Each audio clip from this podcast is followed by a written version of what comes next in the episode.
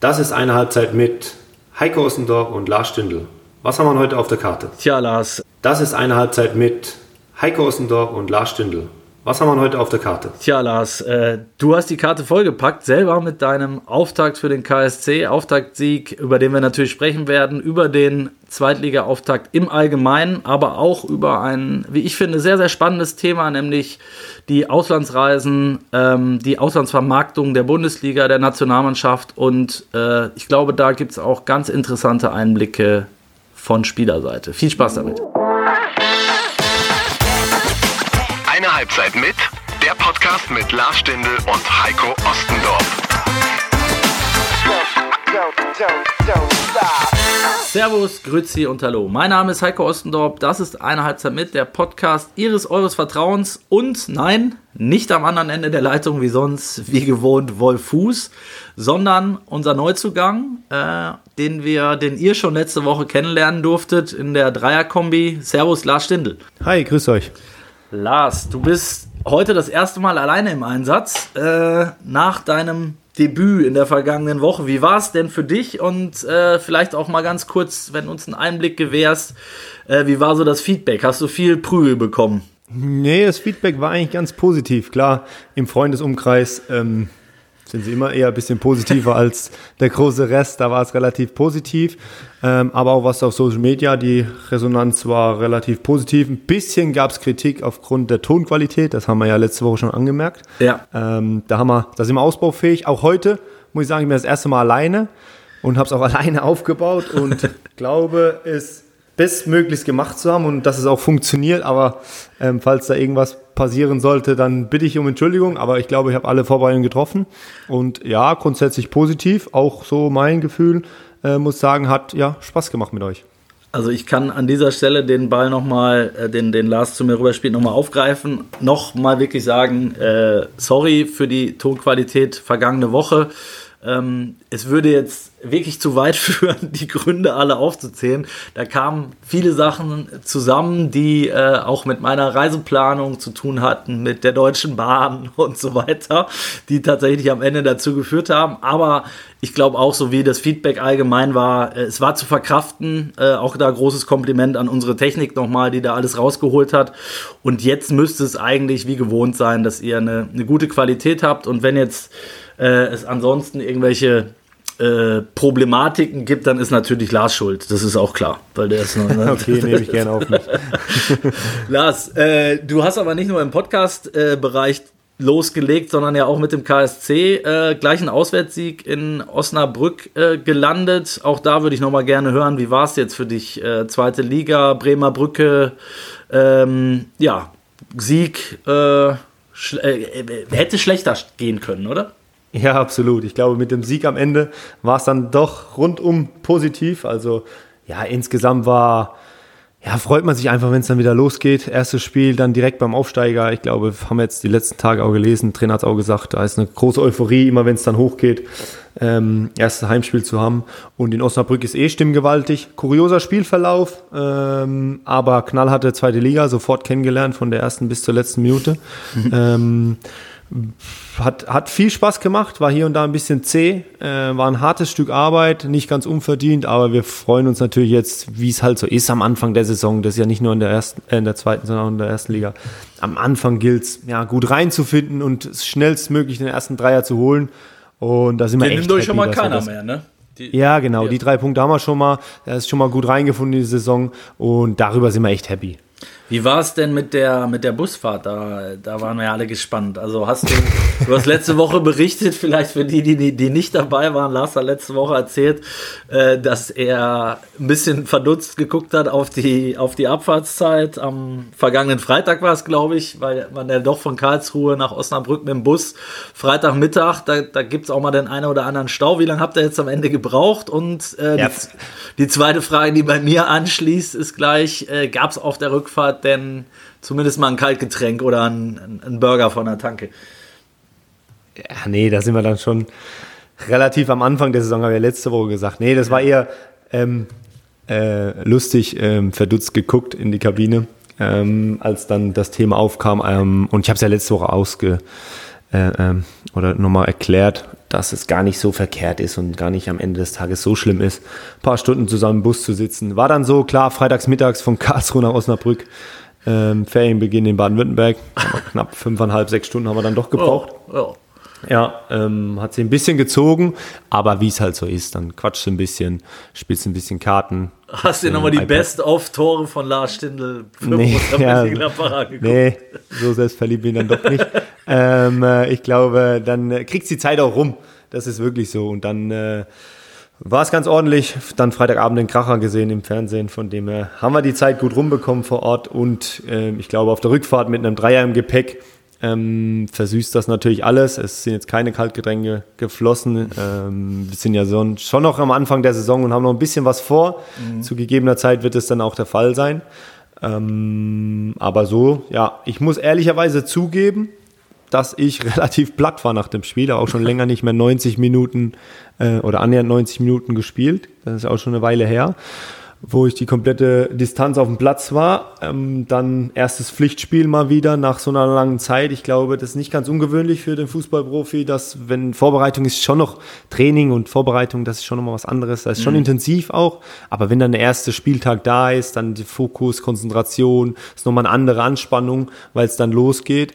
Um, ja, da war ich danach relativ platt und war froh, als wir dann im Bus gesessen sind. Und ja, da kannst du auch ein bisschen ausruhen und mal durchschnaufen und mal die Augen zumachen. Ja, du wirst auch nicht jünger, ne? Das muss man auch festhalten. Ne? Ist, ich meine, wenn Who am I, also ich, ich bin ja noch mal deutlich älter als du, aber ähm, naja, wenn ich, wenn, wenn ich mal hier mein Tennismatch gegen Wolf äh, ähm, hinter mich gebracht habe, dann kannst du mich danach mit der, äh, muss ich erstmal ein Sauerstoffzelt und dann drei Tage mit der Bahre durch die Gegend tragen. Das, das, das ist schon Ja, okay, so. aber ich glaube, ein, ein Ticken fitter bin ich noch als Ja, da würde ich unterschreiben. würde ich mitgehen, ehrlicherweise.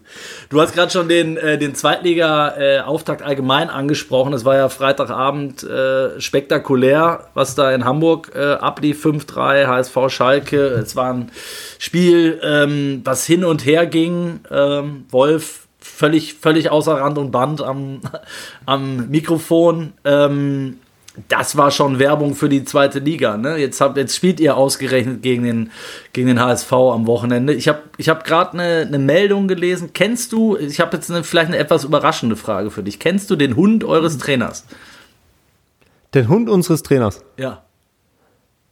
Hast du den Noch schon? nicht. noch, nicht.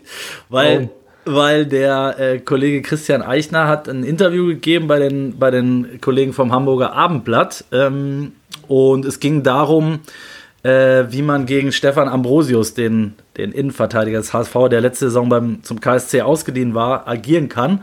Und offenbar war es so, dass der im Training immer Angst hatte, wenn der Hund eures Trainers, Lola, äh, namentlich dabei war. Und äh, die Tochter eures Trainers hatte jetzt wohl vorgeschlagen, ob der nicht als zweite Spitze auflaufen sollte Ja, da haben wir doch schon mal einen Matchplan für Sonntag. Oder? Würdest du mitgehen? Ja, ich bin gespannt morgen, wenn es Training, wenn es losgeht, ob der Hund dabei ist. Also du musst, äh, Hauptsache du musst da nicht auf die Bank, wenn der Lola, wenn Lola rennt. Ja, wenn wir gewinnen und Lola macht Dinger und Würdest es auch Holt uns den Sieg, dann ist das okay. ja, Spaß beiseite. Also, ähm, du hast den Auftakt ähnlich euphorisiert, nehme ich an, verfolgt, wie die meisten von, von uns und von euch. Ja, auf jeden Fall. Also, das war schon äh, ein, ein super Spiel. Ich glaube, grundsätzlich mit der Aufmache, mit der Vorbereitung, mit der Berichterstattung auf die zweite Liga, die ist ja eh ein bisschen mehr Fokus, ähm, mhm. weil der ein oder andere Experte da auch ein bisschen sehr, sehr besonders darüber berichtet und der Liga einen besonderen Stellenwert einordnet. Ähm, aber diese Erwartungen wurden alle über, äh, erfüllt beziehungsweise sogar übertroffen mit dem Spiel. Da war wirklich alles dabei. Zwei große Mannschaften, zwei gute Mannschaften in einem stimmungsvollen Spiel, in einem rassigen Spiel, rechts, also rechts wie links, hoch, runter ging das. Ähm, und ich muss echt sagen, das hat Spaß gemacht zuzuschauen. Und ehrlicherweise mh, kommt da am Sonntag echt eine absolute Top-Mannschaft auf uns zu, die nicht nur von ihrer Art und Weise her sehr besonders spielt, sondern auch wirklich mit Qualität bestückt ist und sich ja, so von außen das Gefühl aufmacht, dass sie genau weiß, ähm, auf was es drauf ankommt in, in, in, der, in der Liga. Ist der HSV für dich, ich sag mal, obwohl sie jetzt fünf Jahre schon zweite Liga spielen, immer noch ein gefühlter Erstligist? Ja klar, aufgrund, aufgrund der Tradition, aufgrund der Historie ist das ein Gefühl der Erstligist, auch wenn man das Stadion wieder sieht, die Stimmung sieht. Mhm. Ähm, dennoch, ähm, gerade die sportlichen Verantwortlichen wissen das schon sehr, sehr gut einzuschätzen ähm, und haben da in den letzten Jahren, muss ich sagen, echt gute Arbeit geleistet, obwohl es nicht immer so belohnt wurde, wie sie sich das gewünscht hätten mit dem Aufstieg. Die große Sehnsucht ist natürlich vorhanden. Trotzdem muss man sagen, dass man den Verein ein Stück weit konsolidiert hat, ein bisschen in andere Fahrweise, in eine andere Richtung eingeschlagen hat und das fruchtet. Das hat letztes Jahr gefruchtet, klar, ärgerlich mit der Relegation, aber es auch dieses Jahr zeigt schon wieder, gerade am ersten Spieltag, ohne jetzt zu früh ähm, die, den Verein zu hoch zu loben oder den, die Mannschaft, ähm, dass sie gestärkt sind, dass sie gewappnet sind für die Saison und dass sie wissen, worauf es ankommt und dass sie einiges vorgenommen haben. Und deshalb ja, ein sehr, sehr starker Gegner erwartet uns da am Wochenende. Es wird mit Sicherheit ein Spektakel äh, ähm, am Sonntag dann auch bei euch sein. Volle Hütte, äh, erstes Pflichtspiel nach dem Liverpool-Spiel äh, bei euch im neuen Wildpark. Dann gleich der große HSV. Äh, beide mit dem Sieg im Gepäck äh, können wir uns, glaube ich, darauf freuen. Ähm, wir wollen heute auch, äh, wir haben gerade über das Thema Reisen gesprochen, was ja auch für euch oder für, für, für Spieler ähm, wahrscheinlich ein bisschen anders gelagert ist als so in der ich sag mal, breiten Öffentlichkeit. Ne? Also es wird oft darüber diskutiert, gerade jetzt in Zeiten von Nachhaltigkeit, von Klimakrise und so weiter. Muss das denn sein, dass die von, keine Ahnung, ich nehme jetzt mal ein Beispiel, von Düsseldorf nach Frankfurt fliegen oder bei der Nationalmannschaft war es damals ein großes Thema, sind sie, glaube ich, von Frankfurt nach Stuttgart geflogen. Ähm, da gab es Riesenaufschrei. Ähm, ihr seid jetzt mit dem Bus gefahren. Jetzt sind ja gerade sehr viele Vereine äh, von den großen Clubs vor allen Dingen natürlich auch im Auftrag der Liga unterwegs. Ich sag mal Stichwort Auslandsvermarktung. Ne? Da ist noch Luft nach oben äh, ähm, in der Bundesliga. Ähm, Dortmund ist jetzt gerade in den USA, Bayern war in Asien. Wie ist das so für dich als Spieler? Wie siehst du das? Also findest du das gut, dass man da hingeht? Findest du das, äh, nervt das eher, weil man sagt, ey, die ganze Fliegerei noch und es ist eh schon genug Stress in der Vorbereitung, anderes Klima, ähm, Jetlag und so weiter. Wie, wie siehst du das allgemein? Also, das war jetzt ein bisschen viel. Ich glaube, es muss man differenziert alles betrachten. Ähm, Hast du recht, um ja. da mal näher ins Thema zu gehen. Also grundsätzlich klar gibt es diese Geschichten mit Auswärtsfahrten in der Bundesliga. Ähm, wenn mich nicht alles täuscht, hat doch die Liga sogar irgendwie so ein Nachhaltigkeitskonzept entwickelt Exakt, oder ihre ja. Statuten äh, verfasst, ähm, wo, wo viele Vereine jetzt dahinter sind, wo sich viele Vereine Gedanken machen. Ich kenne das jetzt aus der, letzten, aus, der, aus der letzten Saison, wo auch hier und da geguckt wird, was, wie kann man das nachhaltiger gestalten, nicht nur im Club selbst, sondern auch die ganze Reiserei. Ähm, sei es mit dem Zug oder klar, hier und da bedingt der Reisestrapazen, der professionellen Anreise auch mal ein Flugzeug.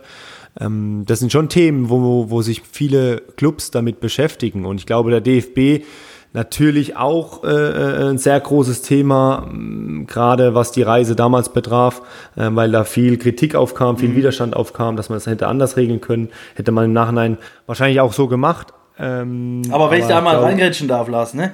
ich war ja nun, nun hautnah auch dabei und war ja auch in dieser Debatte ähm, mit Protagonist sozusagen, weil wir haben es ja auch kritisiert, ähm, du hörst natürlich immer die, die, verschiedenen Seiten. Und ich nehme an, die Spielerseite ist ja erst in erster Linie mal auch darauf ausgelegt, ähm, zu sagen, äh, bestmögliche Erholung. Ne? Da, damals ja, klar, als Spieler, ja. Äh, äh, um da jetzt mal, ja. als Spieler ist natürlich ähm, die optimalste Anreise ist wahrscheinlich die kürzeste, um sich bestmöglichst vorzubereiten, mhm. natürlich. Aber natürlich weißt du auch als, als, als Spieler, dass ein paar Kompromisse eingegangen werden müssen. Da geht es jetzt nicht nur so sehr um Nachhaltigkeit. Okay, beim DFB ist es nicht so ein großes Thema, aber bei vielen Vereinen ist auch das Finanzielle dann ein Thema. Wie, ja. wie gestaltet sich die Reise? Ähm, weil du musst ja mit, mit Hotel, Anfahrt ähm, entstehen Kosten, Übernachtung stehen Kosten, Rückreise entstehen Kosten, Anreise entstehen Kosten. Und da gibt es natürlich auch viele Clubs, die hier und da mal gucken müssen, dass die Grenze nicht überschritten wird. Ich glaube, beim DFB versucht man schon immer das Optimalste rauszuholen, weil es natürlich unser Aushängeschild ist in Deutschland. Ähm, ich muss auch sagen, dass man sich da ein bisschen gewandelt hat, dass man sich da ein bisschen angepasst hat. Ich glaube, dass man da sich auch viele Gedanken gemacht hat, wie man das besser ähm, der großen breiten Masse auch für, oder mitteilen kann und mhm. dass sich die Leute ein bisschen mehr identifizieren können mit dem Ganzen. Ähm, und da war vielleicht sogar die Reise damals ein bisschen ausschlaggebend, dass sich da ein bisschen was getan hat Eben, ich komme nochmal drauf zurück. Ne? Ähm, als Spieler willst du maximale Erholung, dementsprechend für mich nachvollziehbar, äh, möglichst kurze Trips. Ähm, äh, als Trainer versuchst du deiner Mannschaft gerecht zu werden und willst natürlich auch die bestmögliche Leistung abrufen. Und dann hast du aber eben, wie du sagst, den Verein oder den Verband oder die Verantwortlichen, die halt am Ende auch auf die anderen Themen gucken müssen. Und ich glaube, gerade in Zeiten der, äh, des Klimawandels ähm, ist das ja durchaus, darf man die Frage ja auch stellen. Ne? Also zu sagen, muss es denn sein, dass man 200 Kilometer mit dem Flugzeug zurücklegt? Oder geht das nicht auch mit der Deutschen Bahn? Erster Klasse, habt ihr einen Bereich äh, für, für, euch hinten? Ich nehme jetzt mal das Beispiel letztes Mal bei der Nationalmannschaft. Da ging es von Frankfurt nach Düsseldorf, Essen, genau. Ähm, wurde auch mit der Bahn gefahren. Äh, du musst natürlich, wenn du das dann, ich meine, wir sind ja wie gesagt, auch dabei. Ähm, um das vielleicht mal den Leuten da draußen nochmal vor Augen zu führen. Es ist dann eben auch nicht so ganz easy, dass die Mannschaft wie jeder von uns einfach in den Bahnhof in Frankfurt reinmarschiert, äh, in den Zug steigt und abfahren kann, sondern Frankfurt Bahnhof ist halt viel los. Äh, wenn dann da 30 Nationalspieler gerade mal lang latschen, dann gibt es einen Aufruhr. Das heißt, du musst vorher das absperren, du musst halt gucken, ähm, die sind dann durch den Seiteneingang die Treppe hochgekommen. Das kann man jetzt alles wieder äh, arrogant und abgehoben finden, aber ich glaube, anders ist es einfach nicht machbar, weil du musst ja auch dann die Zeit einhalten. Ähm, ne? Du musst dann zu deinem, zu deinem Abteil kommen und so. Also da hängt ja schon ein bisschen was dran. Ist das denn ja, dann? klar. Ne? Ja, ja, ich verstehe das alles. Also erstmal musst du gucken, dass die Bahn kommt. Ja, genau. Das ist schon mal das, das Grundsatzvoraussetzung, nee. dass die Bahn kommt. Und ja. Also der, ich glaube auch, der Fußballer ist ja da auch kompromissbereit und kann das auch vernünftig einschätzen. Sobald es natürlich länger geht und die Anreise darunter leidet und die Entfernung einfach zu groß ist, ähm, dann wird das meiste auch geflogen. Bei 200 Kilometer oder wie das jetzt der Fall war, und das hat der DFB ja auch gezeigt in letzter Zeit, dass das auch anders möglich ist. Das hat natürlich ein paar organisatorische Dinge, wie Absperrungen, vernünftiges An. Du musst ja auch dich irgendwo treffen, da musst du gemeinsam mit dem Bus zum, Flug, äh, zum Bahnhof fahren, dann von dort aus irgendwo hinfahren, vom Bahnhof wieder wegfahren. Aber das hast du ja beim Flugzeug genauso, beziehungsweise bei den Flughäfen. Von dem her, das ist von der Anreise immer ein bisschen mehr, aber das ist, glaube ich, nicht das große Problem. Die, die, die Sache ist halt, wenn es wenn es ähm, solche Dinge vorfallen, wie es jetzt ähm, der Fall war damals, dann wirkt das natürlich ähm, alles andere, was du machst und alles andere, wo du Dinge in die richtige Richtung bringst, total unglaubwürdig und fällt mhm. jetzt immer wieder vor die Füße, weil du diesen Fehler gemacht hast, beziehungsweise es einmal nicht so gemacht hast. Mhm. Das ist ja auch eine gute Qualität von, von euch Journalisten, ähm, die Dinge dann, ja, ist ja so, dann ist das ja eure, eure großes, euer großes Gut, ähm, die negativen Dinge hervorzuheben, aber damals habt ihr das so, so gemacht. Ist ja auch kein, es ist ja auch keiner fehlerfrei. Ich glaube, dass man daraus gelernt hat und ich habe auch das Gefühl, dass der DFB sich da ein bisschen gewandelt hat, ein bisschen sich versucht hat, näher an die Leute heranzu oder mehr ähm, fern näher zu sein ähm, sich, dass sie, damit sich die Leute auch ein bisschen mehr identifizieren können wieder mit dieser Nationalmannschaft, mit dem DFB. Da, das ist kein einfacher Weg, weil alles steht und fällt natürlich mit dem Erfolg. Der ist mhm. ausgeblieben, dann kannst du eh wenig richtig machen. Ähm, aber grundsätzlich glaube ich schon, dass man da zumindest in die richtige Richtung geht, was, was das Nationale betrifft. Ähm, international, da können wir gleich mal drauf gehen, sieht es wieder anders aus, aber national ist es schon gerade in Deutschland ein großes Thema. Im Ausland ist das nicht so. Klar, in England wird viel mit Zug gefahren und so, habe ich mhm, gehört. Mhm, aber im Ausland, hm, glaube ich, die Thematik nicht so groß wie jetzt bei uns in Deutschland.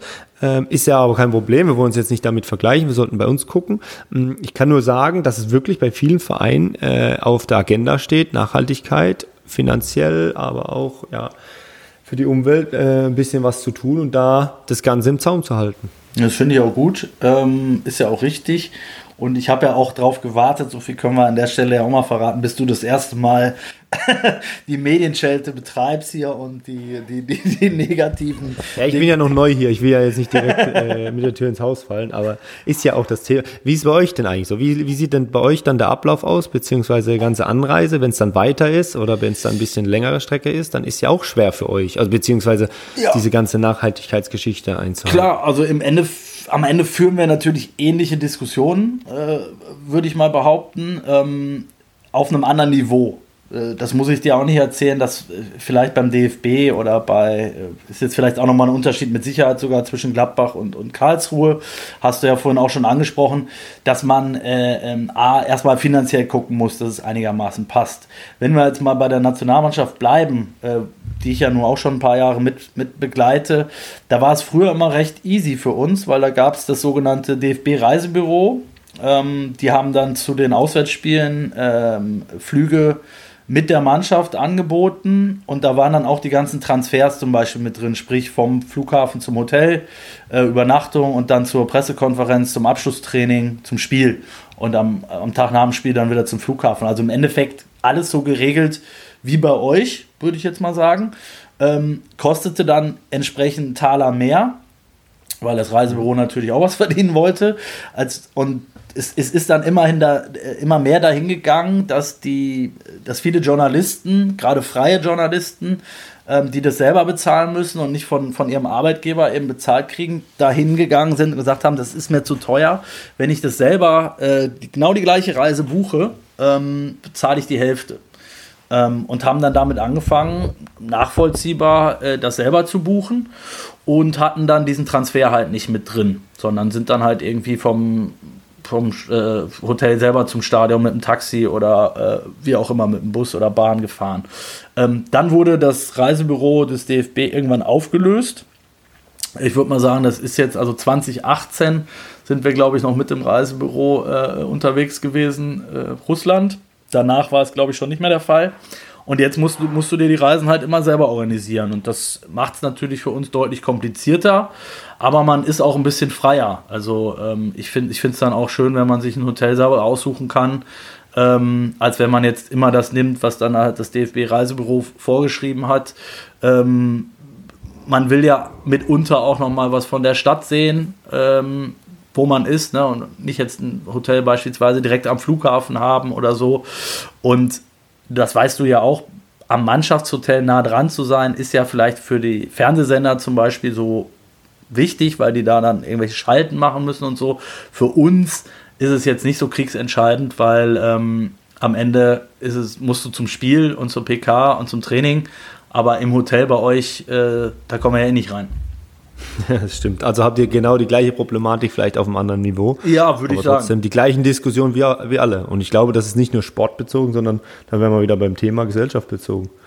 Ähm, dass die Diskussionen überall geführt werden. Wo macht es Sinn und wo macht es keinen Sinn? Und wo kann man sich erlauben oder wo muss man es in Kauf nehmen? Und wo sagt man, nee, da kann man mal verzichten? Ist ja, glaube ich, in der Politik auch ein großes Thema. 100 Prozent. Ich, ich glaube, der Unterschied ist halt äh, eben einmal das Finanzielle, logisch, äh, logischerweise, das Wirtschaftliche ja. und das andere. Und das, ist, das darf man einfach auch, finde ich, dann in der öffentlichen Betrachtung dann nicht zu kleinreden, ist halt tatsächlich, dass ihr Sportler seid, dass ihr Profis seid, die halt wirklich, für die die Erholung wichtig ist. Ob ich jetzt hier völlig gerädert nach Hause komme, ähm, weil ich um 5 Uhr nachts noch äh, zurückgeflogen bin oder am Flughafen auf der, auf der Pritsche gepennt habe. Ja, aber dann, dann, schreibst du wieder einen Murks. ja, genau. Die Frage ist, ob das besser wird, wenn ich erholter bin. Das ist, das, ah, okay. das ist eine andere Frage. das ist die andere Frage. Aber grundsätzlich äh, ist es ja für euch tatsächlich sehr, sehr wichtig, dass, das ist ja auch Verletzungsprophylaxe ne, und so weiter. Das ist schon wichtig. Das, äh, und es ist für euch ein Unterschied, ob du zehn Stunden im Bus sitzt oder anderthalb Stunden im Flieger. Das, äh, ja, genau, das habe ich ja, das, das ist das, ja. was ich vorhin meinte. Also es muss schon professionell sein, weil du musst ja am nächsten Tag oder am übernächsten Tag, beziehungsweise du hast ja meistens sogar noch, was internationale Spiele betrifft, abends das Abschlusstraining bei der Anreise. Und dann am nächsten Tag das, ja, nicht ganz unwichtige Spiel. Und der, da einen Mittelweg zu finden, das sind schon, aber dafür gibt es halt Leute, extra eingestellt, beziehungsweise die sich darum kümmern, in allen Vereinen, beziehungsweise in Nationalmannschaften, um das optimalst bestmöglich zu machen, mit der Komponente in Deutschland zumindest, ähm, einen Tick weit darauf zu achten, auf die Nachhaltigkeit und auf die Umwelt. Wie siehst du denn das? Weil du hast ja recht, also bei in meinem Anfangsmonolog hier, den ich gehalten habe, habe ich ein paar Sachen äh, vermischt und durcheinander äh, gebracht. Aber es ist ja nun mal so, dass gerade viele Vereine auch im Sinne der Liga eben im Ausland jetzt unterwegs sind. Ähm, Beispiel Dortmund gerade, USA, habe ich gesagt, Bayern, Asien. Ähm, kann man das kritisieren? Muss man das kritisieren? Sagst du, das gehört heute halt dazu, weil wir wollen die Liga ja auch im Ausland äh, ähm, bekannter machen und das generiert natürlich auch wieder Kohle, ähm, von der andere Vereine am Ende auch profitieren. Also, ja, das ist natürlich jetzt ein, ein ich glaube, ein rieses Thema, da könnten wir sogar einen eigenen Podcast machen. Ja, wahrscheinlich, ja. Ähm, weil ist jetzt schwierig, schwierig da jetzt zu, ähm, so, so in einer Antwort das zu formulieren. Grundsätzlich ist es ja so in Deutschland. Wir, wir, wir haben schon noch ein paar Prinzipien, die uns wichtig sind. Auf der einen Seite sind wir 50 plus 1, eine, eine riesen, eine, eine ganz, ganz hohe Wichtigkeit bei uns in Deutschland, ähm, gerade was Investoren betrifft und die ganzen Geschichten wie jetzt in anderen Ländern, wo Geld reingepumpt wird äh, wo wir sehr traditionell sind, wo die Fans ein großes Gehör haben, aber auch immer ein gutes Gespür haben und da auch mit ins Boot genommen werden. Mhm. Ähm, da wird es uns schon, sagen wir, zumindest ein Tick weit schwieriger gemacht als im Ausland. Ähm, jetzt können wir natürlich nicht anfangen, auch noch diese Reisen und diese Auslandsvermarktung auch zu kritisieren, weil irgendwo müssen wir ja schon finanziell unsere Liga vermarkten, unsere Kohle reinbekommen. Natürlich haben wir immer noch viele Möglichkeiten ähm, und da gibt es bestimmt ganz, ganz viele Menschen, die ganz, ganz viel schlauer sind als ich, ähm, die das besser beurteilen können, wie wir alle finanzielle Ressourcen ähm, aufarbeiten können, um, um das in die Liga zu pumpen, um das in die Spieler zu pumpen, um das in die Attraktivität zu pumpen. Weil am Ende wünschen wir uns natürlich alle, keine Ahnung, Dortmund Bayern im Halbfinale der Champions League, Eintracht Frankfurt mhm. im Europapokalfinale. Aber solche Dinge ähm, kommen immer mal wieder zustande, aber hauptsächlich natürlich, wenn du die finanziellen Mittel hast dazu, um die Spieler zu kaufen, zu bezahlen, um äh, dir Qualität ein, äh, ins Boot zu holen. Und da müssen wir mal gucken, dass wir international ähm, klar, also mithalten oder, oder, oder unsere, unsere Nische finden, wie wir das Ganze vermarkten können. Wir haben in Deutschland noch das äh, 50 plus 1, wo ich absolut ähm, ähm, immer noch als Traditionali Traditionalist und als Fußballromantiker äh, natürlich das sehe, wie ganz viele Fußballfans. Also äh, einmal unterbrochen, nur zum Klarstellen, also du bist ganz klar dafür, dass, dass das auch weiterhin erhalten bleibt. Das ähm, ganz klar, ich habe gesagt, da müssen wir ein bisschen länger drüber sprechen. Ich ja, bin okay. natürlich ein, ein großer Fan davon, dass Fußballvereine ähm, keine One-Man-Show sind, mhm. um es mal jetzt mhm. salopp zu formulieren. Wir könnten da jetzt lange drüber diskutieren, wie, welche ja, Möglichkeiten gibt ja. es.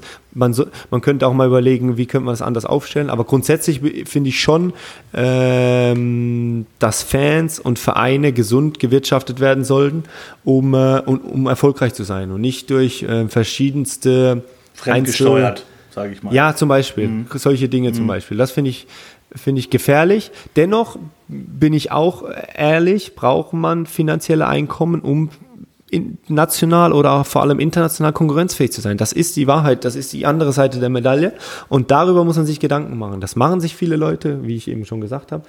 Ähm, aber dafür kann man jetzt nicht, man kann nicht jeden, jedes Einkommen, jedes Ding, das die Bundesliga versucht anzunehmen oder anzusteuern, ähm, immer wieder vorverurteilen. Ja, Natürlich ein Satz, hat das auch ein paar. Ein Satz äh, ist ja ganz prägnant, Lars. Der, das war äh, ähm, die Nachfolgerin von Christian Seifert, Donata Hopfen. Die hat diesen mhm. Satz sich getraut auszusprechen und, und hat gesagt, sie schließt es nicht aus, dass irgendwann mal ein deutscher Supercup auch in Saudi-Arabien stattfindet. Am Ende ist ihr der so sehr um die Ohren geflogen, dass es mit ein Grund war, warum sie nach äh, nicht mal einem Jahr als DFL-Chefin wieder gehen musste. Und Aki Watzke, der jetzt äh, die Position innehat, hat von Anfang an den kompletten äh, Hardliner-Kurs gefahren und gesagt, sowas, solange ich hier was zu melden habe, kommt das nicht in die Tüte. Da sind wir ja genau bei diesem schmalen Grad, den du gerade besprichst. Ne? Einerseits brauchen wir Kohle und wollen äh, uns öffnen, damit wir international konkurrenzfähig bleiben. Andererseits äh, verbieten wir uns halt selber aus moralischen, was weiß ich, äh, Gründen irgendwelche Dinge. Das ist halt der schmale Grat. Genau, da, da, da, den gilt es halt zu finden. Ich glaube, ein paar Prinzipien und ein paar Dinge, die uns die für uns signifikant sind, die für uns stehen, die für diese deutsche Bundesliga enorm wichtig sind und wo wir ein Alleinstellungsmerkmal auch haben, das sollten wir uns beibehalten. Und vielleicht können wir daraus auch aus diesem Alleinstellungsmerkmal vielleicht auch wieder andere Töpfe steuern oder Dinge generieren, die uns gut tun. Ich weiß, ich, also ich spinne jetzt ein bisschen durch, keine Ahnung in welche Richtung, habe jetzt auch kein Beispiel. Aber vielleicht ist das ja dieses Alleinstellungsmerkmal Bundesliga 15:30 samstags, was die Leute reizt und was es, ähm, ähm, was es so besonders macht. Und vielleicht kann man da Dinge rein äh, äh, ähm, mit reinbringen. Aber jetzt auch diese Auslandsreisen wo ich die Kritik auch wieder verstehen kann, mit Nachhaltigkeit muss man da überall reisen. Als Spieler ist es auch von der Regeneration, verschiedene Zeitzonen. Also mhm. da gibt's auch Aspekte, die als, als Trainer oder als Spieler ähm, nicht ganz positiv die sind. Die Trainer schreien nicht immer Hurra, oder? Wenn's nee, natürlich nicht. Ja. Natürlich würdest du am liebsten vor Ort oder vielleicht irgendwo Österreich äh, in Europa, oder, ja, ja, genau, unter Top-Bedingungen dein Trainingslager abhalten ähm, oder am Teg Tegernsee fahren ja, und da eine ja. Woche äh, äh, dein Trainingslager haben unter super Bedingungen. Ähm, aber es sind halt Dinge, die aus Vereinssicht dann doch ein Stück weit Sinn machen und wo man hier und da vielleicht mal in den sauren Apfel beißen muss, um das dann, um das dann ähm, ja, zu vollziehen. Und da muss ich sagen, gibt es natürlich auch wieder Chancen. Also nicht nur finanzieller Sicht, was die Vereine betrifft, sondern auch wenn du sowas vernünftig gestaltest, wenn du das so vernünftig machst, dann ist das auch nicht ganz uncool für, für eine Mannschaft oder für einen Spieler, weil die Welt ist so schön und es gibt so viele schöne Flecken. Und ich glaube, wenn man das alles so ein bisschen verbinden kann, kannst du es auch den Spieler ein Stück weit schmackhafter machen, dass in all, dass es so am Ende des Tages bei so einer Reise doch jeder sagt, ah, war jetzt nicht absolut optimal, weil es nicht vor der Haustür war und hat ein bisschen, war ein bisschen Strapazen, aber insgesamt war es dann doch ganz cool. Also du meinst, du spielst darauf an, einerseits, äh, ich sag mal, für den Zusammenhalt möglicherweise von so einer Truppe, aber auch für die Erfahrung, äh, dass man ja, ich sag mal, auch Länder und, und, und ich sag mal, da auch Menschen kennenlernt. Da sind wir ja beim nächsten Thema. Ihr seht ja dann meist auch nicht wirklich viel. Das ist ja das, was auch oft dann äh, von von Spielern oder Trainern, wenn wir uns mal mit denen unterhalten, äh, kritisiert wird, da denken ja auch oft die Leute da draußen, ihr, ihr, ihr macht da ein bisschen Tralafitti, spielt einmal am Tag, trainiert ihr und sonst äh, könnt ihr euch da die, könnt ihr das Sightseeing machen. Das ist ja mitnichten der Fall, weil diese Termine, diese Reisen sind vollgepackt, um das vielleicht auch nochmal allen klar zu machen, mit, mit Werbeterminen, mit PR-Terminen, ähm, da werden gerade die, die Aushängeschilder des Clubs werden von A nach B kutschiert äh, mit dem Bus zu, zum Einkaufscenter da. Da stehen dann 2000 Fans, dann gibt es eine Podiumsdiskussion, dann besucht man eine Schule, dann gibt es ein öffentliches Training mit Kindern, dann geht man nochmal ins Kinderheim. Ähm, also so läuft das da ja tatsächlich ab. Ähm, ja, das, und das ist. Ja, ja es, es sag weiter. Nee, und ich wollte darauf hinaus zu sagen, dass, ähm, dass das ja auch eine coole Erfahrung ist, aber dass ihr am Ende ja von dem Land oder von den Leuten, vor allen Dingen von der Bevölkerung vor Ort ja meist gar nicht so viel mitbekommt. Ja, das stimmt. Und das ist ja auch das, das, ist das Traurige an der Sache. Aber ich glaube, gerade in so einem Trainingslager oder in solchen längeren Reisen hast du immer die Möglichkeit, solche Dinge mit reinzubringen. Und das macht das Ganze so besonders und macht es auch cool, weil ganz viele Vereine haben ja schon die verschiedensten interessanten Länder angesteuert oder äh, äh, sind da hingeflogen, haben da ihre ähm, Trainingslager abgehalten, wo man drumherum immer was machen. Natürlich steht als Trainersicht immer erstmal die, die, der, der Sport im, äh, im, im Vordergrund und im Fokus und aus Vereinssicht so ein bisschen das Marketing. Mm, aber ich glaube, wenn man das vernünftig verbindet und hier und da mal was einstreut und Ehrlicherweise ist das auch nicht jedermanns Sache. Es gibt immer ein paar, die da ja. davon gar nichts wissen wollen und die da lieber äh, ähm, für sich sind und im Hotelzimmer oder, oder mhm. in, dem, in dem Camp sind. Aber ganz viele sind da immer sehr, sehr offen für Dinge, um, um sich mal anzuschauen. Ich glaube, Borussia Dortmund ist gerade in, in den Staaten, in Amerika mm, und macht da echt auch privat habe, glaube ich, ein paar Bilder gesehen von den Jungs einmal am, am Strand oder, oder irgendwo. Ja, ich habe Hummels irgendwie am Beach gesehen und ja, ja. Ja, genau. Und das ist doch ganz cool. Und das gibt den Jungs dann auch mal wieder ein bisschen Energie und Power für die, für die Trainingseinheiten und für das ganze Drumherum. Und wenn du dann das so eine Reise und so cool organisierst, dann glaube ich, haben am Ende alle was davon. Also so die, auch da wieder der Mittelweg ist, ist wahrscheinlich das Ziel irgendwo. Ne? Nicht ganz einfach, vermutlich alles unter einen Hut zu kriegen. Ähm, wie, wie, bist, wie bist du damit umgegangen? Ja, ich muss sagen, ich, äh, unsere Trainingscamps waren immer regionaler, äh, nicht ganz so weit entfernt, von dem her äh, war es jetzt nicht so die ganz große weite Welt zu sehen. Wir waren ja mit Gladbach meistens am Tegernsee, wie ich eben Aber gesagt bei den internationalen Spielen zum Beispiel? Ja, da wollte ich jetzt drauf kommen. Das ist natürlich echt schade bei der ganzen, bei der ganzen Reiserei, weil als, als Profi ähm, wir haben schon echt coole Städte ähm, bereist in den letzten Jahren und ähm, haben in den Stadien viele Dinge erlebt. Aber als Profi kommst du natürlich im Hotel an, beziehungsweise einen Tag vor am, am Flughafen, fährst ins Hotel, äh, bereitest dich dann vor und am nächsten Tag ist auch ähm, relativ viel im Hotel fährst zum Stadion und danach ist die Abreise. Und wenn du dann mit Freunden oder Familie sprichst, die dann mal ein bisschen mitgereist sind oder sich da ein, zwei Tage, zwei schöne Tage gemacht haben, die erzählen dann ja von, von, von echt coolen Ereignissen von der Stadt, keine Ahnung, in Rom, in, in Turin, aber auch mal in Madrid oder sowas, dann ist das natürlich ein super Programm für einen Fan oder für einen Bekannten mhm. ähm, eines Spielers, da zwei, drei Tage mal äh, ähm, durch, die, durch die Stadt zu gehen ähm, mit, verbunden mit natürlich einem super ähm, internationalen Europapokalspiel. Aber als Spieler selbst ist es echt ein bisschen schade, weil du relativ wenig siehst immer von, ja, von der Stadt selbst und wenig von dem Flair ähm, des Landes mitbekommst, weil du doch schon sehr abgeschottet bist und dich ja recht professionell auf das Spiel vorbereitest. Hast du denn mal, bist du mal ausgebüxt oder ja, das macht man natürlich heutzutage nicht mehr, ne? Also schon gar nicht am Abend vor dem Champions League-Spiel ja, wahrscheinlich. Ja. ja. vor allem erzählt man es nicht im Podcast. ähm. Dafür bist du ja hier. ja, okay. Nee, ähm, natürlich, also es gibt schon mal so Momente, auch nach dem Spiel zum Beispiel, als wir damals in Florenz gewonnen haben, haben wir uns noch auf der Dachterrasse mit dem ganzen Stuff und mit allen getroffen. Dann genießt du ein bisschen die Stadt. Mhm und sitzt da noch ein paar Stunden zu, zusammen und hast echt eine schöne Zeit. Ich muss sagen, ähm, ach, wo wir als wir in ähm, Turin gespielt haben, war das ähnlich. Äh, da sind wir auch morgens wieder Training gehabt. Nach dem, äh, äh, ähm, nach dem Frühstück hast du dann so ein am Matchday nochmal so ein Training morgens, so ein kleines Warm-up, dann zurück zum Hotel, dann ist nochmal ein Mittagessen, Ruhe, Schlafenszeit, dann nochmal vorbereiten gemeinsam und dann geht's ab zum Spiel. Und da hatten wir auch wieder das Gefühl, äh, Tobi Sippel, mein Zimmerpartner damals, ey, jetzt sind wir einmal in Italien und äh, die waren direkt in der Stadt im Hotel. Dann haben gesagt, komm, nach dem Essen, wir gehen mal hier irgendwo einen Kaffee trinken, zumindest mal auf der, auf der Flaniermeile, keine Ahnung, wo wir da waren ähm, sind wir da ums Eck vom Hotel, das ist ja auch nicht, nicht wild, dann haben wir uns da an ein Eck gesetzt und einfach mal einen Kaffee getrunken und einfach mal das Leben genossen, so ein bisschen Lebensgefühl bekommen für die Stadt ähm, und haben gemerkt, wie viel Juventus Turin dieser Stadt bedeutet. Das kriegst du einfach überall mit. Und das war schon eine coole Erfahrung. Da habe ich auch gedacht, ey, das mal ein bisschen öfters erleben. Vielleicht nach der Karriere, wenn ich hier und da mal mitreise und ja. ähm, dann das mehr genießen kann. Ähm, aber zur aktiven Zeit ist das echt schwierig. Aber das war echt ein schöner Moment und da reden wir heute noch darüber, weißt du noch in Turin.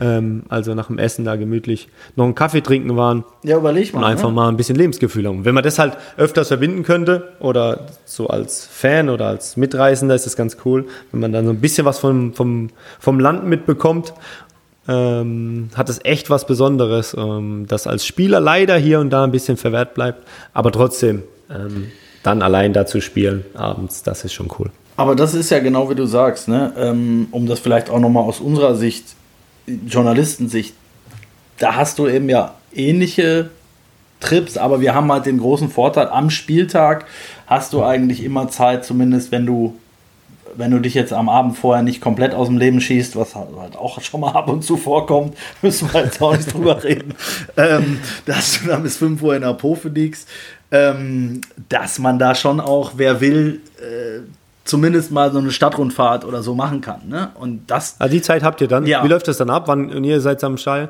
Euer, euer Hauptding geht ja dann erst los, so nach dem Spiel, Berichte schreiben, alles. Ja, ne? genau. Beziehungsweise viel früher schon ja.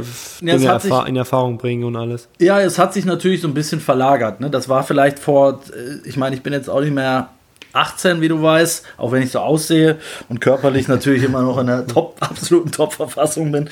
Ähm, so. ähm, äh, war das früher ein bisschen anders. Ne? Da hast du deine, wie du sagst, da hast du den Spielbericht gemacht mit Abpfiff, ging der raus, der stand am nächsten Tag in der Zeitung. Ansonsten musstest du am Spieltag nichts machen. Jetzt gibt es Online-Medien, jetzt gibt es Social Media, da musst du natürlich, jetzt kannst du jetzt nicht den ganzen Tag dir in der Nase bohren und am Strand liegen, das ist schon so.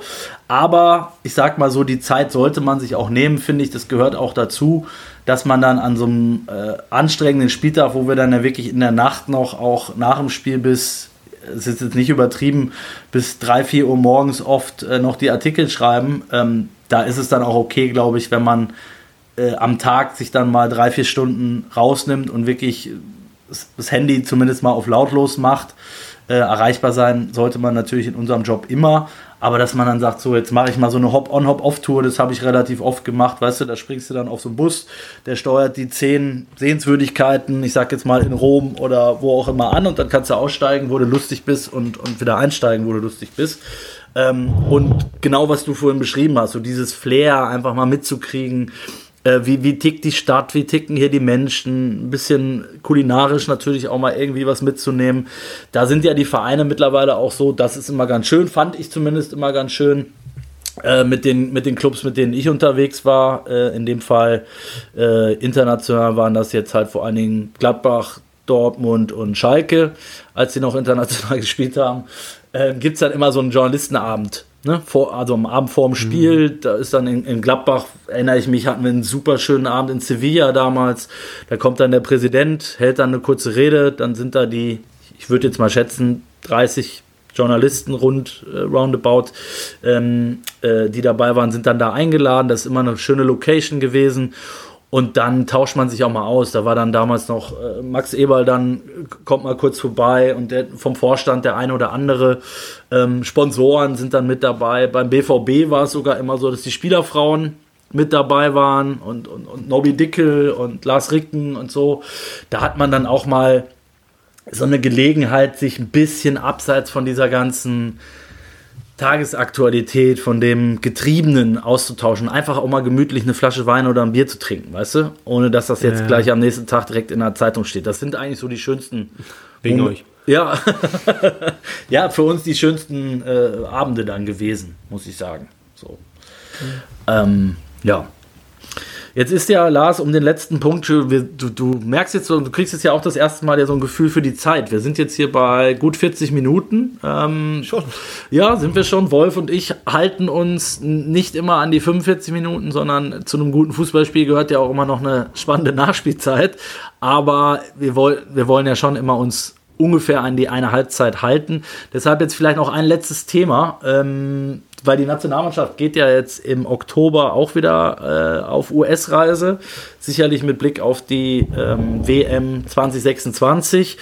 Wir haben aber eine Heim-EM hier noch vor der, vor der Brust. Ähm, da gab es jetzt auch Kritik äh, von der einen oder anderen Stelle, die ich auch ein Stück weit nachvollziehen kann, zu sagen, warum machen wir jetzt nicht die zehn Spiele, die wir jetzt in diesem Jahr ohnehin nur als Freundschaftsspiele hatten, warum machen wir die nicht in den Stadien, die, ähm, die dann auch Standort sind bei der Heim-EM und versuchen hier die Euphorie, die ja nachgewiesenermaßen jetzt ein bisschen abhanden gekommen ist in der ver vergangenen Zeit, ähm, wieder zu beleben.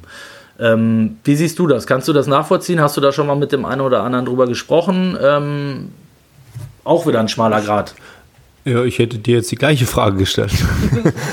Von dem, äh, nee, also, ich finde. Ähm, ja, nee, äh, dass man ähm, dass man das jetzt in Erwägung zieht. Ähm, ich habe jetzt auch mit niemandem groß darüber gesprochen, auch noch nicht so viel ehrlicherweise Gedanken gemacht, ähm, weil es noch ein bisschen weiter weg ist. Ich glaube, wenn es dann akut wird, wenn dann mhm. der Zeitpunkt der Reise da ist. Trotzdem ein bisschen verwundert gewesen, aber er, im ersten Eindruck natürlich denkt man als Spieler, boah, Amerika, Mexiko, ähm, schon ganz cool, da wären wir wieder beim Thema, äh, wenn man der Reise ein bisschen was Vernünftiges mhm äh, einpackt oder drumherum. Wobei, Entschuldigung, nochmal noch mal unterbrochen, ist natürlich der Zeitpunkt ein ganz anderer als jetzt in der Saison Vorbereitung. Nach ne? der Saison ja. oder in der Vorbereitung. Ja. Ich weiß, was du meinst. So zwischen der Saison, wo eh so viele Spiele sind, ja. ähm, wo, glaube ich, alle gerade die Nationalspieler alle drei Tage unterwegs sind beziehungsweise spielen müssen, dann nochmal so eine längere Reise machen. Mm, was, wovon wir ausgehen können, wird das schon, dass alles optimal organisiert sein wird äh, bei der Reise, dass die Jungs da wirklich, also das versucht wird, dass die Jungs da so wenig möglich so wenig Stress wie möglich haben, dass sie so angenehm wie möglich haben, dass sie sich wirklich aufs Fußballspielen konzentrieren können. Vielleicht auch die Idee des Bundestrainers mal ja, wegzukommen aus Deutschland, mhm. um mal so ein, vielleicht so ein, ja, ich will jetzt nicht übertreiben, aber so ein Geist zu formen langsam für die EM, vielleicht nochmal weg von dem ganzen Trubel, von der, von zu Hause zu sein, um mal Sicht auf andere Dinge zu bekommen. Man hat die WM in, in den Staaten dann 26, um da mal ein Gefühl für zu bekommen, was das Trainerteam betrifft oder die Leute drumherum. Aber grundsätzlich schon ein bisschen ungewöhnlich, in der Phase der Saison so weit wegzufliegen. Ähm, die Dinge, die ich eben angesprochen habe, kann ich mir vorstellen, dass sie vielleicht bei Gedanken waren von, von, von den Verantwortlichen, da einen guten Kern zu finden und da mal ein paar Tage zusammen zu sein, weit weg vom eigenen Land. Aber auf der anderen Seite ist natürlich gerade wichtig, jetzt in der Phase eine Stimmung zu erzeugen bei uns zu Hause, eine Vorfreude.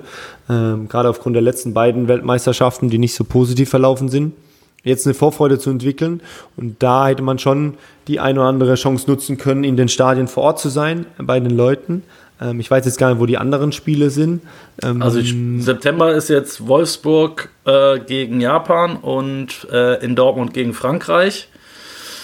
Dann hast du im Oktober den, den USA-Trip und dann gibt es im November ja nochmal dann zwei, zwei Heimspiele wiederum.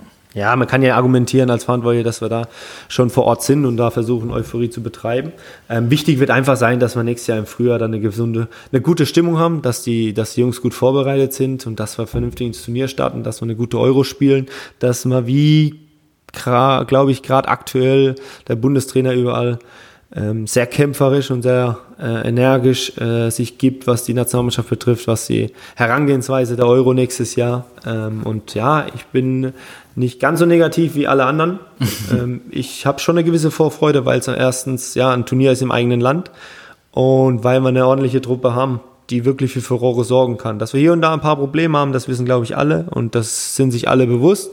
Ähm, aber ich glaube, dass wir die jetzt angehen werden die nächsten Wochen und Monaten um da eine Truppe aufs Feld zu schicken, die alles dafür tut, um vielleicht was Außergewöhnliches zu schaffen. Also ich glaube, da, das können wir, weil du mich ja auch gefragt hast, das können wir, glaube ich, abkürzen. Ähm, ich was, ist euer Kritikpunkt an der, an der, an der Reise, beziehungsweise wie, wie wird es aus eurer Sicht alle gesehen? Ja, also ich kann die, ich kann den Ansatz natürlich nachvollziehen, zu sagen, es, es, es hätte halt auch so gut gepasst, weil es sind, glaube ich, genau zehn Spiele, wenn ich es richtig im Kopf habe, die äh, nach, der, nach Katar bis zum EM-Start gewesen wären. Ähm, und wenn du da eine schöne Geschichte draus machst und sagst so, es gibt zehn Standorte bei der Heim-EM und wir spielen bis zur EM in jedem dieser Stadien, äh, hättest du das Ganze, glaube ich, auch ganz gut vermarkten können. So, einer, hättest eine schöne Storyline dahinter gehabt und so weiter, ähm, hättest die Leute hier mitgenommen. Aber, und da sind wir bei der gleichen Diskussion, die wir vorher geführt haben, ich verstehe natürlich auch, dass der DFB mh, zum einen wird es da mit Sicherheit richtig gut Kohle geben und äh, der DFB, dem steht das Wasser aktuell bis zum Hals. Das ist, klingt immer so äh, unrealistisch. Es ist aber Fakt, dass es so ist. Äh, die, die Gründe haben wir hier in diesem Podcast schon ausführlichst aufgearbeitet. Müssen wir jetzt, glaube ich, die Zeit fehlt uns heute. Ähm, aber es ist so, dass der DFB die, die eine oder andere Million auch ganz gut ähm, äh, gebrauchen kann. Äh, das ist das eine, die WM 2026 hast du angesprochen. Und wenn es denn so sein soll, dass dieser Trip nochmal, was du gerade ja vermutet hast, vielleicht auch im, Hinterkopf von Hansi Flick nochmal zu sagen, nochmal raus und mit der Mannschaft nochmal ein anderes Land und da so ein, so ein Geist heraufbeschwören, dann finde ich sogar eine gute Idee. So, dann kann es eine gute Idee werden. Äh, ich glaube, dass es im Vorfeld schon sehr, sehr viel Kritik daran gegeben hat oder sehr viel Überzeugungsarbeit bedarf äh, bei den Vereinen. Weil ich glaube, dass die, die Vereinstrainer die ersten sind, die auf die Barrikaden gegangen sind, als es hieß, ähm, gerade wenn die Champions League losgeht, fliegen wir nochmal eben zehn Tage in die USA. Ähm, ja, aber darf ich da kurz einhaken? Ja. Ähm, das ist ja immer so ein, auch ein nationales Thema. Das sehen ja wir Deutsche immer so, Nationalmannschaft. Also es gibt ganz, ganz viele internationale Spieler in Europa, die reisen für jedes Länderspiel immer nach Südamerika oder nach Amerika. Ja da ist das Thema nicht so groß. Wir Stimmt. sehen halt immer dann die, die, die Probleme erst, wenn es bei uns, wenn es bei uns selbst oder wenn es vor der eigenen Haustür ist. Wenn ja, wir auf einmal Pro. selbst betroffen sind, ja. auf einmal ist das immer ein rieses Thema. Ob jetzt, keine Ahnung, Joe Scully in den zehn Tagen nach New York fliegt, dann nach Miami fliegt, dann in die Bahamas fliegt und dann wieder nach Frankfurt fliegt, mittwochs und freitags wieder in, keine Ahnung, äh, in Bremen spielt ähm, das ja. ist jetzt kein Thema. Wenn das aber Jonas Hofmann passiert oder äh, Florian Neuhaus oder sowas, mhm. dann ist das natürlich ein rieses Thema bei uns in Deutschland. Und am Ende des Tages sind ja immer noch, okay, die Bayern und Dortmund, aber von jedem Verein so zwei, ein, zwei, drei Spieler maximal, aber die hast du in, in Europa bei ganz vielen Vereinen, die da rumreisen. Und das mit dem Finanziellen, das habe ich jetzt gar nicht so am Schirm gehabt. Ähm, wenn das so ist, wie, wie du es gerade sagst, ja. dann ist das natürlich ein Punkt. Dann ist das absolut ein Punkt und dann äh, wird da auch drauf geguckt. Aber diese Aufmachung, das wird jetzt auch in den nächsten Monaten kommen, aber wenn mich da jemand dazu fragt, sage ich, okay, kann ich verstehen. Aus Trainersicht kann ich es auch verstehen, aber das ist jetzt kein neues Problem, weil es gibt so viele Spieler aus, keine Ahnung, Argentinien, Brasilien, Ecuador da unten, also die da alle, gerade in der Hinrunde ist ja September, Oktober, November, alle vier Wochen, alle fünf Wochen da runterreisen für zehn Tage, verschiedene Zeitzonen, verschiedene Höhenmeter, äh, Fußball spielen. Und da ist jetzt auch kein Hehl, das ist jetzt wieder nur ein Problem, weil es uns Deutsche betrifft. 100 Prozent würde ich, würde ich komplett unterschreiben. Hab ich, das ist jetzt zum Beispiel eine, eine Sicht, die, die ich jetzt so noch nicht hatte, aber du hast natürlich komplett recht, gerade wenn man äh, bei den Top-Clubs mal guckt, wie viele Nationalspieler dann eben auch nicht aus Deutschland kommen, das sind ja mehrheitlich dann sogar, also ich sag jetzt mal, wenn wir bei Gladbach bleiben, weil du, weil du in Gladbach gespielt hast, da hast du vielleicht mal zwei, zwei, drei deutsche Nationalspieler, das war schon viel, ne? Ähm, mhm. Und dann hast du aber sieben, acht, neun, zehn ähm, aus anderen Ländern, die halt einfach um die Welt fliegen müssen, um überhaupt dahin zu kommen. Ähm, und das sind ja dann auch äh, bei, den, bei den internen Länderspielen dann auch nochmal Distanzen, die hier unvorstellbar sind. Ne? Also ja, das wird ja, das ist ja nicht nur in klar, also klar, wir haben auch mit Koitakura Japan oder jetzt die Bayern, ja. wenn man Kim, Kim, der muss ja auch dann weg oder Afonso Davis ja. muss nach Kanada. Also ähm, klar, ab und zu spielen die Europa, ähm, weil der Reisestrapaz ein bisschen besser ist, aber ganz oft spielen die halt ähm, zigtausend Kilometer weg und zig Flugstunden weg. Und da macht dann auch keiner ein Fass auf und wird einfach so wahrgenommen und am Wochenende, falls sie mal dann nicht so gut spielen, ja, warum spielt er nicht so gut? Dann gibt es Knüppel aus dem Sack wieder von uns. Ja. Äh, Note 6 setzen, Herr Stindl. Ähm, Note 1 für, für äh, diese Diskussion hat großen Spaß gemacht, Lars. Ähm, ich würde sagen, nächste Woche übergeben wir in zwei Wochen wieder. Mal gucken, wie viele äh, Punkte du dann im Gepäck hast und äh, über welche Themen wir dann reden können. Ich bin gespannt. Hat Spaß gemacht wieder und euch viel Spaß nächste Woche. Danke. Ich sag jetzt mal, ich übernehme jetzt mal den Part von Wolf. Sportlich bleiben. Bleiben Sie sportlich.